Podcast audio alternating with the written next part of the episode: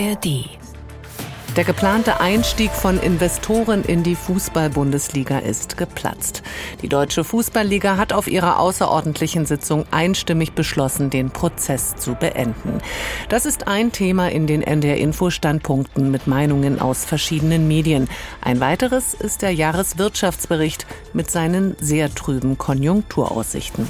Heute ist Donnerstag, der 22. Februar. Ich bin Konstanze Semidey. Herzlich willkommen. Zunächst zum Fußball.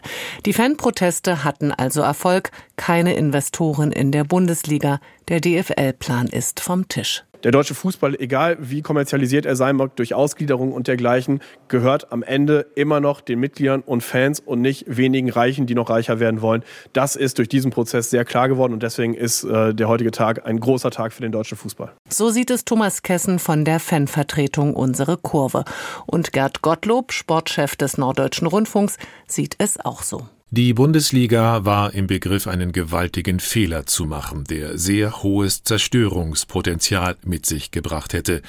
Deshalb war es richtig, auf diejenigen zu hören, die die Nase voll haben. Benjamin Best vom Westdeutschen Rundfunk kritisiert in den ARD-Tagesthemen das Vorgehen der Funktionäre. Ich kann nur mit dem Kopf schütteln. Die DFL, der Zusammenschluss der 36 Clubs der Bundesliga und Zweiten Liga, stand nach eigenen Angaben vor einer der wichtigsten Entscheidungen des deutschen Profifußballs. Mit welcher Strategie geht es in die Zukunft? Am Ende ist die Liga auch an der eigenen Unfähigkeit gescheitert, so wichtige Pläne transparent und klar zu kommunizieren. Vieles erinnert an Vorgänge, die es oft in der Fußballwelt gibt.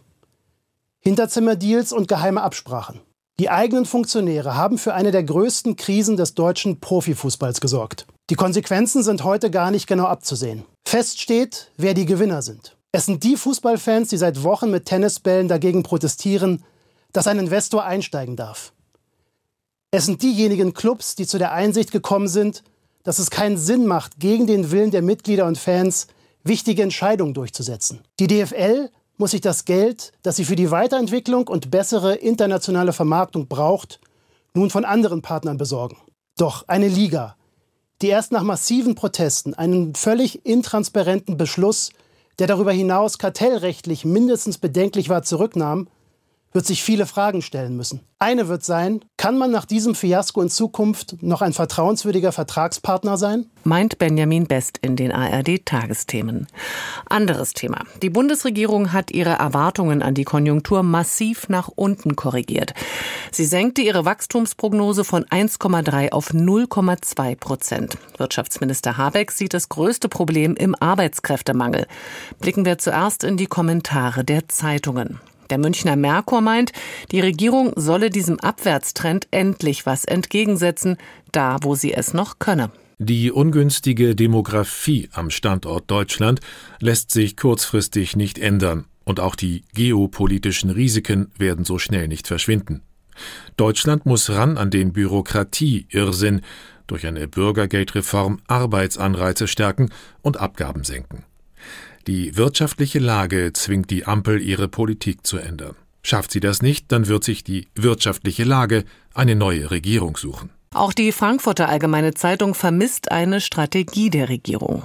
Statt entschlossen die nun gebotene Wachstumsagenda zu formulieren, listet der Bericht routiniert die bekannten guten Absichten auf. Hier ein wenig Bürokratieabbau, da ein vages Entlastungsversprechen, dort Investitionsbekenntnisse.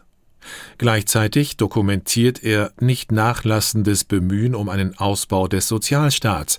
SPD und Grüne sind selbst in der Flaute nicht bereit, vom sozialen Paternalismus etwas abzurücken. Für die Mitteldeutsche Zeitung aus Halle ist die FDP das Problem und deren Festhalten an der Schuldenbremse. Wer Habeck kennt, weiß, wie sehr ihn das alles schmerzt. Lösen könnte das Problem Bundesfinanzminister Lindner, der aber vehement an seiner Politik der Haushaltskonsolidierung trotz Krise festhält.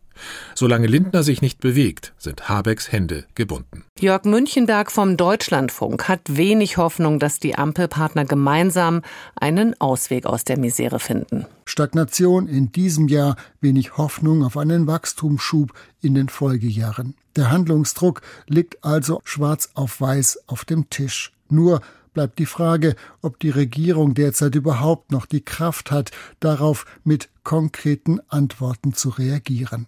Angesichts der zunehmenden Fliehkräfte innerhalb der Ampel ist dies leider keinesfalls ausgemacht, sei der Leidensdruck bei Bürgern und Unternehmen auch noch so groß. Denn bislang beharren sowohl Grüne als auch FDP auf ihren parteiideologisch eingefärbten Lösungsvorschlägen. Die wirkliche Bereitschaft zum Kompromiss ist nicht erkennbar. Meint Jörg Münchenberg vom Deutschlandfunk.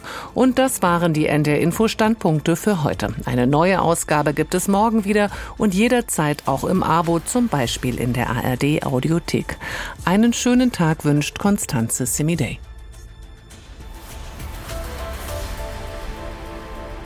Ein Podcast von NDR Info.